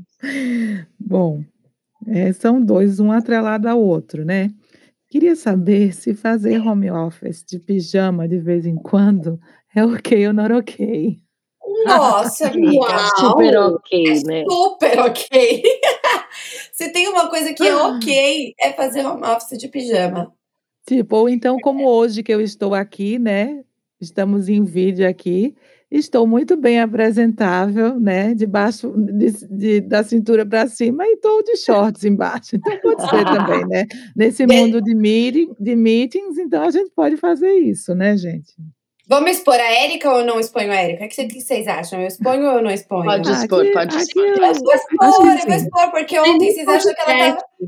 Vocês acham que ela tava vestida na live toda arrumada, de camisa e tal, não sei o quê? Não, amada. Ela só tava com a parte de cima, de parte de baixo, ela devia estar de biquíni. Fátima Bernardo. total. Eu acho que assim, a gente, essa questão de, de ok, é total, isso é minha vida. É, a não ser que eu vá ter compromissos depois na rua, por exemplo, depois das lives, normalmente eu me preocupo com a parte que vai aparecer no vídeo e tô descalça, sempre descalça, gente. Nunca vocês vão fazer. Eu vou estar de live de sapato, eu vou estar sempre descalça e o mais confortável possível, porque a gente vai ficar muito tempo sentada, é, né, falando, é, lidando com a câmera, então a gente se preocupa mais, tá? O só não pode ter, só não pode virar um desleixo, né, que é o que a gente falou, inclusive momento plim plim da moda, é, é, da Mulher Sabe da Moda, que foi um, uma live que deu muito pano para a Amanda. Foi um tá espetáculo. Dando, tá gerando até novos, novos programas, né, Prizinha? E, Opa, eis-me aqui. É, e a gente que fala sobre que a gente não pode ser preguiçosa em nos arrumar. Como a Priscila é uma pessoa que não é preguiçosa em se arrumar, porque a gente conhece ela além do, do ambiente Sim. de casa, Pri, tá super ok. Obrigada. É, porque tem isso também. O pijama, o pijama dá muitas vezes essa essa coisa de você estar tá meio jururu, então tem que ter, acho que só o cuidado, que não é o caso da Pri, óbvio, mas, por exemplo, muitas vezes eu é, não tirar o pijama era claramente um sintoma de que tava, o dia estava muito ruim, né? Que você não tem nem força de tirar o pijama. Mas em tempos de, de muito meeting virtual, de muitos encontros que você só tá com a tela, é, o que eu fiz foi, Pri, investir nos pijamas assim que conseguem avançar durante o dia. Claramente são pijamas, mas que Vamos falar que é loungewear, né? Gente? Loungewear. Vamos falar assim, chique. Aliás, eu acho que isso é um super nicho aí para quem tá, porque realmente a nossa roupa mudou durante Exato. a pandemia. Gente, a pandemia ela normalizou o pijama, na verdade, é, né? né? Eu acho que existia muito essa questão do pijama, mas a, a, pandemia acabou falando assim, gente, a gente precisa ficar confortável dentro de casa, vocês me desculpem. E fora de casa, desculpa, porque Exato. essa semana eu, ah, bom, vocês todas aqui dessa. Quem está ouvindo provavelmente também conhece. A Bárbara fez uma, um, um, quadro que ela falou que a advogada vai com aquela, aquele pijama de seda por dentro. Ela deu um look para advogado usando o pijama de seda de rua. Eu falei, gente, isso aí já é o top do, do, do, do, do conforto. Então. E da é. praticidade, é. né? Que tem isso também, gente. Aqui a gente é multifunção. Né? Então Okay, super ok. Então, pijama. Super ok. Obrigada, apoiadinha. Estou me sentindo acolhida. Qual que foi o seu ok aí? Também fashion? A gente está nessa pegada? O que, que você manda? O meu? Érica. Ah, Érica. Ah, o meu ok ou não ok é o, eu acho que fala sobre um pouco da minha, da minha necessidade de tomar café. Eu tenho eu estou em dias de, de, de, de, espera, vamos dizer assim, aqui uh, na praia, e, e, o hotel tem tudo, mas, gente, o café daqui não dá. Então, eu estou saindo para comprar café no Starbucks. É ok ou não é ok você ter o café no hotel, mas ir tomar Starbucks do outro lado da rua? Vamos categorizar isso? Você está tá, tá categorizando isso como um vício já? Se for um vício, a gente vai ter que dizer que não é, é. Cuidado com a resposta. Não, eu acho que a gente eu acho que a gente está falando de qualidade de café. E olha que Starbucks ah, não tá. tem é o melhor café, que, estamos todos de acordo que não é o melhor café, não. mas. É ok. Ai, obrigada. Acho que tá autocuidado. Vamos puxar para o autocuidado. Talvez é. eu tenha passado um pano para você agora, talvez, mas é ok. Não é? Maybe. Vamos adiante. O que você tem aí essa semana de ok ou não ok? Ô, gente, é, a gente terminou nosso jejum esse domingo, né? A gente fez 21 dias de jejum com a igreja. Eu queria perguntar para vocês se é ok sentir falta do jejum, especificamente porque você não estava precisando cozinhar tanto. Uau! e agora você, você teve que cortar. Gente, vou pensar. Não, não tem resposta. Tem que deixar. Fica, Fica no ar, assim. Deixa para a audiência. Foi difícil essa.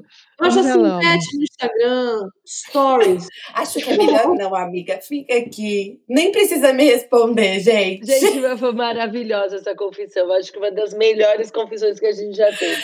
Eu, eu concordo. Não, top 3, top 3. Talvez é porque ela ficou muito crente. Na verdade, ela tá achando que era por isso, mas na verdade é uma mas necessidade. Mas nem é, é uma Paula. necessidade do espírito. Isso, é uma necessidade do espírito. Deixa estar convidado, o que acontece é o seguinte: há um nepotismo dentro do podcast. as familiares se passam pano, tá? É, isso aí não tá certo, não. Só a gente intervém no momento certo. É, mas não é uma relação de igualdade, então a gente vai lá e, e, e fala, entendeu? Tudo bem, tudo bem, gente. Outra, mas, vamos jogar no ar. Vamos jogar no ar. Deixa, deixa aí, deixa aí. Eu acho, que, eu acho que as pessoas vão amar esse podcast. Não é por nada, não, mas essa conversa é muito legal. Nath, e o seu, e o seu? Ok não ok? Gente, foi uma semana de tanta. Olha, eu vou falar, gente, ok ou não ok? Eu vou falar genericamente, porque eu não vou, né, fazer propaganda e tal. Mas há um, um reality show ok, eu já estou entendendo, tá? É, é um, um tipo de programação que. Gente, vamos jogar no ar também? Sabe? Joga, amiga, joga. A sua pergunta é só ser ok? É ok, porque Não, assim. Eu vou precisar fazer. Não, eu vou precisar fazer o um comentário. Vou precisar fazer o um comentário. Eu voto e faço campanha? Não faria. Estou perguntando. Não, deixa, não deixa eu falando fazer. que eu fiz. Não tô falando que eu fiz. Joguei no ar. O tema é reality show. Ok. Jogar no ar. Okay. Deixa eu falar uma coisa que eu preciso fazer o um comentário do reality show. Ontem à noite eu estava conversando com meu marido antes de dormir. E ele falou, linda, o que, que está acontecendo no Clubhouse agora? Ele falou, o tema do Vida Coffee mudou, linda. Olha lá o que está acontecendo no Clubhouse. Foi culpa da Natasha, eu já vou jogar para ela. Olha, eu chorei de rir. E falei, gente, eu não vou poder, não vou poder não falar sobre isso. Porque agora você, você levantou a bola, né, Nath? Você levantou a bola, eu cortei. Não. Contextualiza, peraí, gente, porque. Pera, eu vou contextualiza. Não, gente, eu tô, ó, travei, tá? Faltou a voz aqui. Contexto. Clubhouse é uma nova rede social. Se você não tá, em breve não esteja, tá? Não é bacana. Que é, você recebe convites, acho que todo mundo já sabe o que é clube, é, social, não, Clubhouse, não precisa explicar. Bom, quem me convidou e colocou nessa rede foi o pastor Antônio, tá?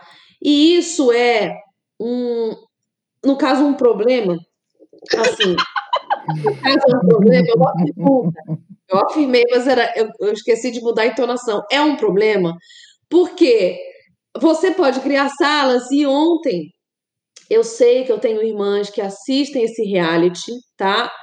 E eu precisava trocar com elas, assim. E, vi, e virou uma polêmica. Talvez a Paulinha tenha entrado, tenha opinado, talvez. talvez. É... Oh, alô, gente, a minha, minha, minha internet está falhando um pouco aqui agora.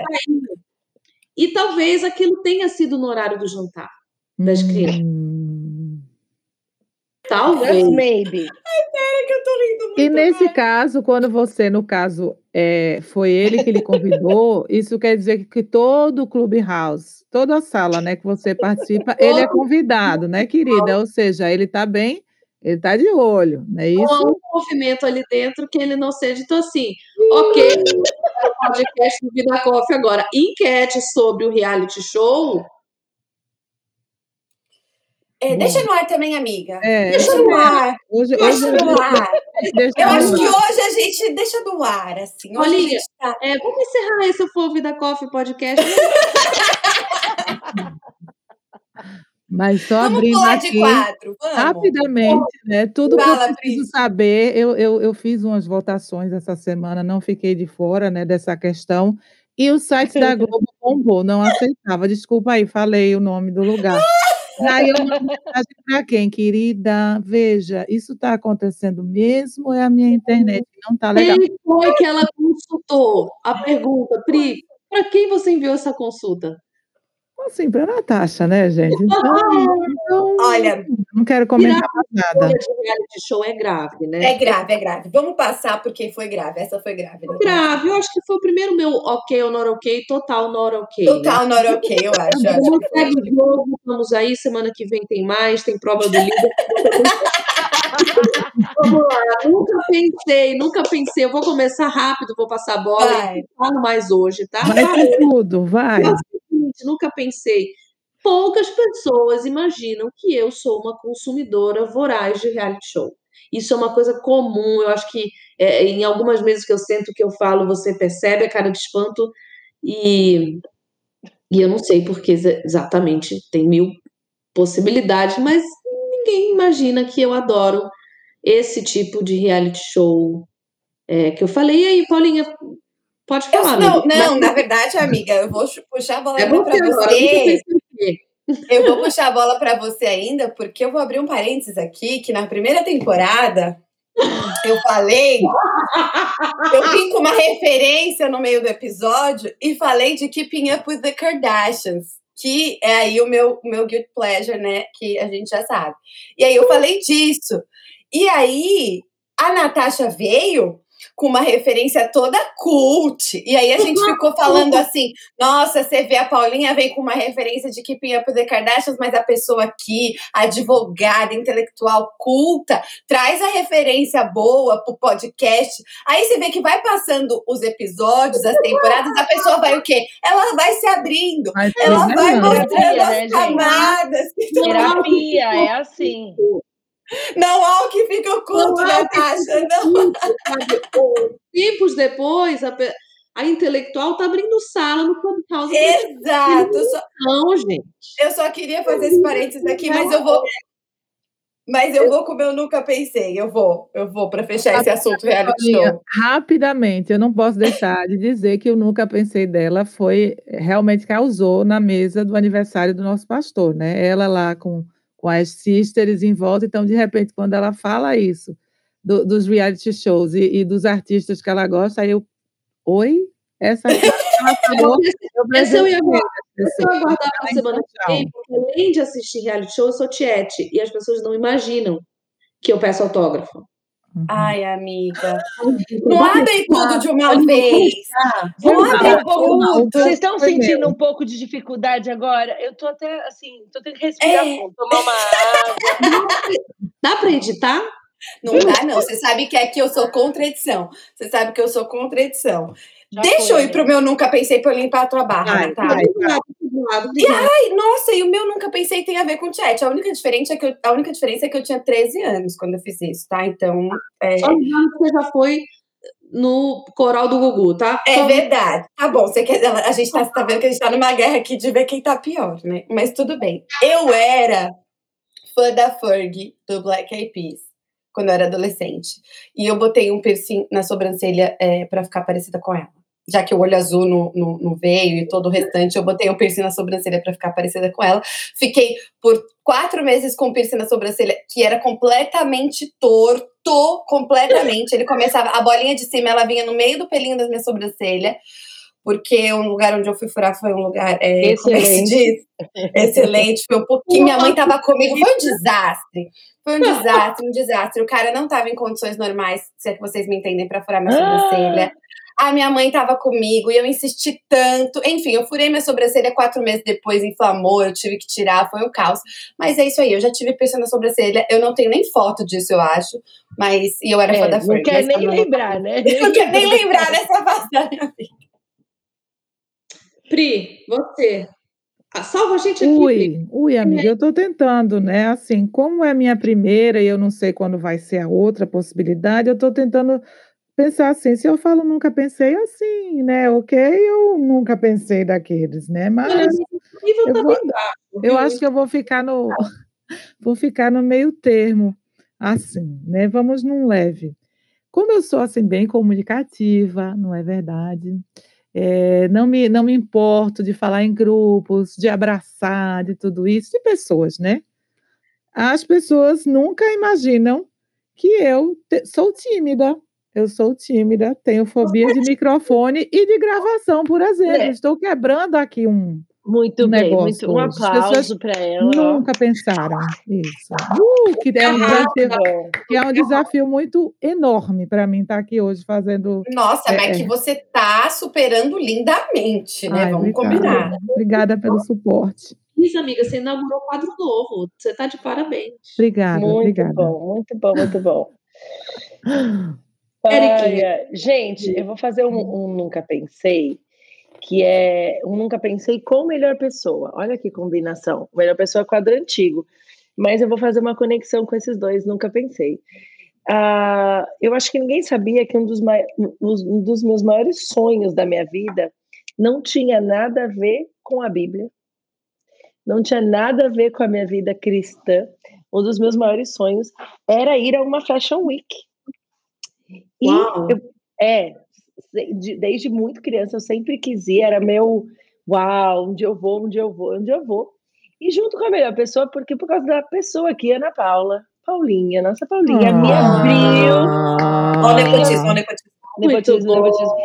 Paulinha abriu para mim o caminho dentro do mercado de moda E, e ela foi a primeira pessoa que me colocou aí, porque ela teve coragem de mandar um e-mail para a chefe, né, Paulinha?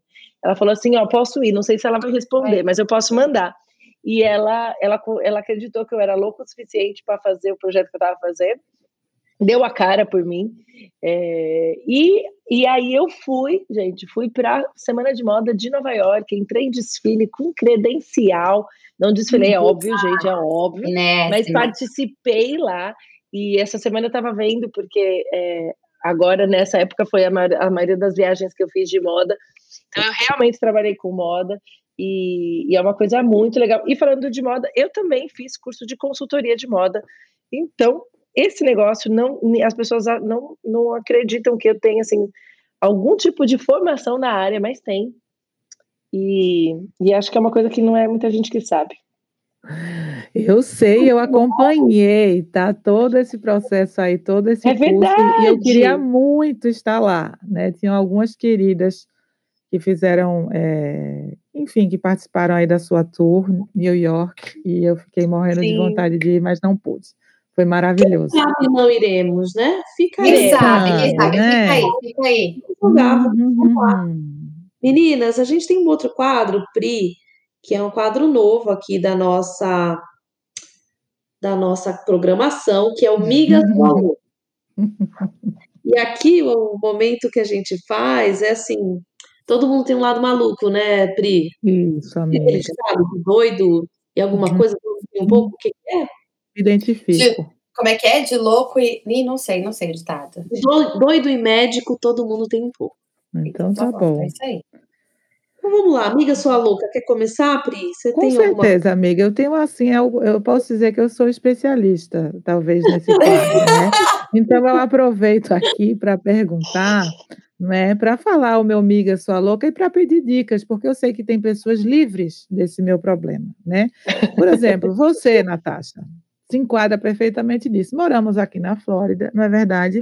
E é Sim. é normal em nossas casas ter a gente ter banheira, não é verdade? Você é adepta, faz parte do seu do seu cuidado aí, né? Isso. E aí Sim. eu queria saber, para mim banheira nem pensar de jeito algum, né? Então meu amiga falou que é um toque absurdo de banho de banheira. Então, eu assim, eu já estou declarando também. e eu quero dizer se isso tem, eu quero perguntar se isso tem solução, se os ouvintes, se as ouvintes se identificam e tem alguma dica para me mas, passar mas também. Tem a ver tipo com uma uma leve germofobia, assim, alguma coisa relacionada a isso? Você está sendo educada, né, amiga? Eu acho que eu enxergo eles assim completamente espalhados. Eu vejo, eu vejo. Você vê os germes. Eu vejo, Amiga, sua louca, você tem visão é, é de super-herói, né? De, de super-herói. É realmente, amiga. É um dom, é, é um dom. É uma, boa, é, uma boa, é uma boa confissão. É uma boa confissão. Eu tenho essa visão raio laser quando eu estou no hotel. Eu também hum. os vejo. Os, os germes todos ali. Realmente, eu, mas em casa não, não os vejo. Eu opto por, por achar que tá bom. Que aquela pessoa que limpou, aquela equipe de limpeza ali que eu contratei, no caso eu, né? E, e, nós todas aqui, a gente acha que tá tudo limpinho. Então, é, tá ok, tá ok. Tá ótima a sua loucurinha, ah, obrigada. Obrigada pela bacana. Compartilho com você. Paulinha, o que você tem de Amiga Sua Louca essa semana? Gente, o meu Amiga Sua Louca, ele é, é... Eu passo horas fazendo compras imaginárias. Como é que isso funciona? Como é que isso funciona? Eu, eu entro nas lojas que eu quero, e isso é para. Ultimamente eu ando mais focada no, no, no, quesito casa, tá? Decoração, home decor, é essa, essa parte que eu ando mais focada. Mas pode ser, tem vezes que eu tô mais focada com roupa e tal, mas eu fico entrando nas lojas que eu gosto, eu faço os meus carrinhos assim, com tudo, ponho lá tudo. Eu faço o carrinho mesmo, aí depois eu vou lá, vejo quanto deu. Até tiro, falo, ai, ficou caro, vou tirar esse, acho que não vale a pena. e aí depois, ao invés de apertar concluir, eu fecho. E aí é como se eu tivesse comprado, entendeu? É, eu faço isso muito, assim. Às vezes é, é o meu. Sabe aquele negocinho que você faz para dormir? Tipo assim, você deitou e aí você faz um negocinho pra dormir. Tem gente que joga um jogo no celular, tem gente que, sei lá, que vai assistir uma televisão. Eu faço compras imaginárias até vir aqueles soninhos é, é, é, esse é o meu Amiga Sua Louca de hoje. Amei. Muito bom, muito bom. Gente, o meu Amiga Sua Louca, eu não sei se todo mundo que, é, que é uma coisa que eu faço, tem a ver com essa, essa é, com o joguinho e tal. É, eu não consigo conversar com alguém sem estar tá fazendo uma outra coisa com as minhas mãos. Meu Deus, isso é muito irritante, eu queria dizer. Tá? Mas é, verdade. É ela, ela joga joguinho. Como eu tô é jogando. Eu tô Aí, jogando ó. joguinho. Para que o meu cérebro se. Ó, vou explicar para vocês. Ó, para que o meu cérebro se concentre na conversa, eu preciso estar fazendo alguma coisa com as minhas mãos que não tenha nada a ver. Então, eu não, posso estar usando o meu cérebro. Tem que dar um, um, um, disclaimer público, né? Tá tudo bem, viu, gente? Aqui é tudo normal, tá? Tá tudo É que a Érica levantou aqui na tela da gravação Candy Crush, tá? Mas tá tudo bem, ah, é. o pessoal? Tá to... Passam todas bem, eu chego lá no meu, tá tranquilo. Eu tô só esperando da Natasha para eu ver o quão louca eu sou, porque até agora meu já, foram, né? já, já, me identifiquei com todos. Peraí, já que, já que, já que a já falou que era Candy Crush, depende do jogo. Depende. Porque, porque eu preciso, antes, antes é, vamos aprofundar. Antes, é que depois eu não vou falar mais disso. Você ouviu nesse podcast, você não vai ouvir nunca mais. Depois, é, antes de ter é, celular, né, eu usava papel, então eu ficava rabiscando, sabe, fazendo desenho no caderno, aquela, eu sempre fiz isso, todos os meus cadernos tinham matéria e toda uma decoração do lado. Depois que tem o joguinho, ah, eu ponho o fone, abro o joguinho e fico jogando, e eu tô completamente concentrada no que a pessoa tá me falando. Se eu não fizer isso, eu não consigo me concentrar. E o que, que acontece? Dependendo da conversa, passa o tempo e eu perco as vidas, daí eu me recuso a pagar. Não vou pagar para vidinho Glória de a Deus por Ai, isso. Que bom, que bom. Então, eu tenho três ou quatro joguinhos que quando acaba a vida em um, eu vou para o outro. E aí acaba a vida do outro, eu vou para o um. Então, você saiba que se você está falando comigo por telefone, é, eu vou estar tá jogando joguinho, porque eu preciso disso para me concentrar. Se tiver alguma uma psicóloga que queira explicar isso, se Freud explicar, tá tudo bem. Vocês lembram que ela falou na primeira pergunta que ela era paciente, né? Só isso que eu queria dizer, ela precisa do joguinho para prestar atenção. É, ver alguns conceitos, fala ali, não é? Fala ali uma, um suporte, um, um suporte técnico. O suporte emocional para paciência. É, a gente descobriu. Putz, nem precisa de psicóloga, Érica. A gente Ela descobriu o joguinho, é o seu suporte emocional. É a minha Eva, né? É a minha Eva. A Eva é a cachorra da Pri. Eva, EVA, tá? É, Isso, é, é a cachorra da Pri e a Erika tem o Candy Crush. Então, vou lá falar. Eu tenho que diluir porque tem uma temporada inteira, então não dá para jogar assim. Então, eu vou falar agora sobre é, esquisitices na hora de dormir. Tá. Bom, é um ritual, né? Eu tenho que estar tá com uma máscara muito uhum. específica, porque eu não posso ter um. Sabe aquele, aquela luzinha que fica Sim, aquela, aquela, tua, aquela tua cliente, Érica. Gente, a Natasha era tua cliente, era você não quis abrir? Você não quis abrir pra gente. Não era pra contar, gente. Não, não, não era, mas foi a Natasha que eu conheci em Paris. É que eu não ia pedir pra Érica desligar a luz da Torre Eiffel pra eu dormir. Só porque era a Érica, né? Porque se fosse outra gente de viagem, você bem não, eu daria diretamente pro prefeito né? E falaria ativa aí, não tem condição. Mas eu tenho esse problema com qualquer micro luzinha, partícula de luz. Então eu coloco a máscara de dormir, porque não é compatível né, com meu marido, com, a, com a, o cenário. E o outro é que eu preciso estar tá completamente coberta, tipo num casulo, sabe? Então, dormir é um ritual esquisitoide, assim, de ter que se. É muita coisa de, de se preparar. E é isso. Nós ah, ah amiga. Eu acho que. Razoável. Mas o resumo, o resumo da minha enquete foi para mim mesma, tá? Minha enquete de mim para mim foi: eu estou quase. Aliás, eu sou muito louca, mas eu, eu, eu, só não me encaixei muito no seu, Nath, de hoje, né, amiga? Mas vamos em frente. Vamos... A gente vai compartilhando e, e uma hora encontra numa, numa loucura. Numa loucura. Lá pra frente. E é isso. Agora Muito a gente bom, vai de Vida Coffee Indica? Uhum. Vamos lá, então, de Vida Coffee Indica. Tem indicações essa semana. Eu só queria começar rapidinho, que o meu Vida Coffee é muito. Indicação essa semana é muito rápido, tem a ver com o tema. É um devocional no aplicativo do, da Bíblia.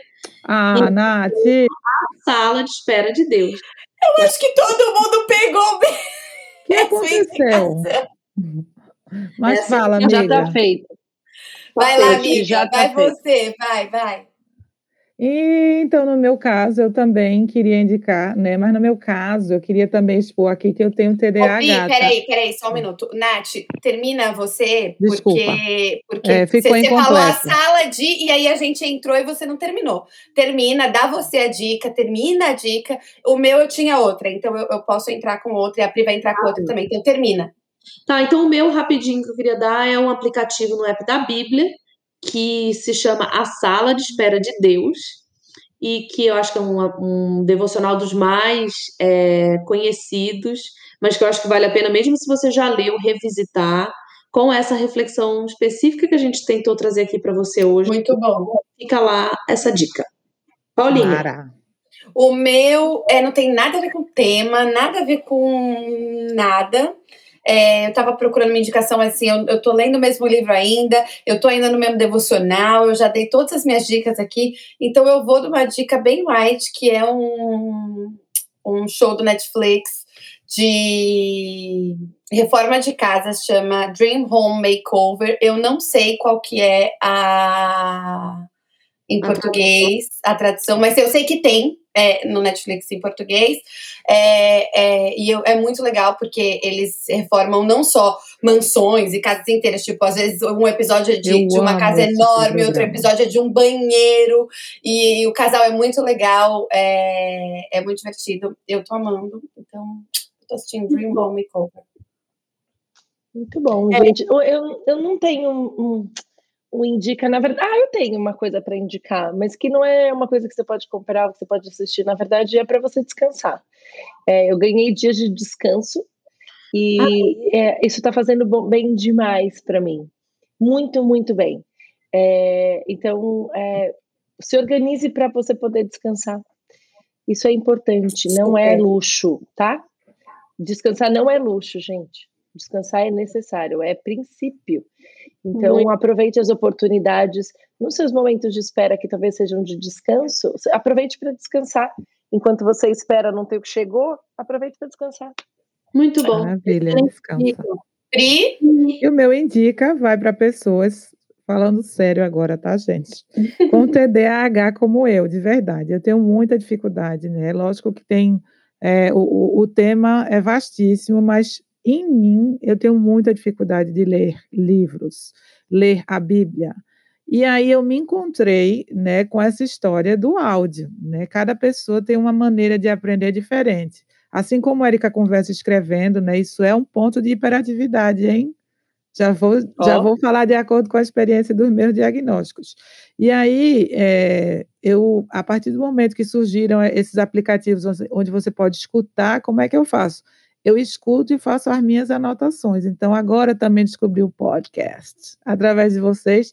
E para mim é sensacional, gente. Eu tenho lido, eu estou fazendo o devocional de ler a Bíblia por um ano, né? No, no, no, no aplicativo da Bíblia também. E está sendo incrível. Estou agora eu estou em Êxodo, né? Que eu já li algumas vezes Gênesis, é, Êxodo, e eu estou vendo de outra forma já, né? Como diz nossa pastora, a gente tem que deixar o intelecto primeiro e depois o espiritual trabalha. Então, essa é a melhor forma para mim, no meu caso TDAH, fica aqui a dica, é, ouçam, né? Ouçam para fazer suas anotações. Para mim é muito melhor. muito bom. Muito bom, muito bom. É isso aí. Peraí, peraí, acho que a Nath ficou sem, sem coisa, mas você pode Ela finalizar, falou. Érica. Você pode finalizar. Vou finalizar porque eu, vou, eu vou, volto para despedir da Pri e a Charlotte vai latir. Só um minuto. Vai, Tá bom, tá tá. bom. Finaliza aí. Pode falar o aí. É isso aí, gente. Esse foi o Vida Coffee Podcast. A gente falou sobre momentos de espera, falamos muito sobre paciência, sobre ansiedade. E a nossa oração hoje é que você encontre o Senhor no meio da tua espera. Não passe a espera sozinha. Saiba que quando você descansa no Senhor, Ele está com você é, nessa espera e você pode descansar. Você pode realmente é, é, é, é, confiar no Senhor no meio da sua espera, se cerque de pessoas que te auxiliem, que levantem os seus braços no meio dessa espera. E a gente sabe que Deus vai fazer coisas incríveis. Ah, quem espera sempre alcança foi uma das primeiras frases da, do podcast. Nós que confiamos no Senhor, quando nós esperamos, nós alcançamos o que Ele tem para nós.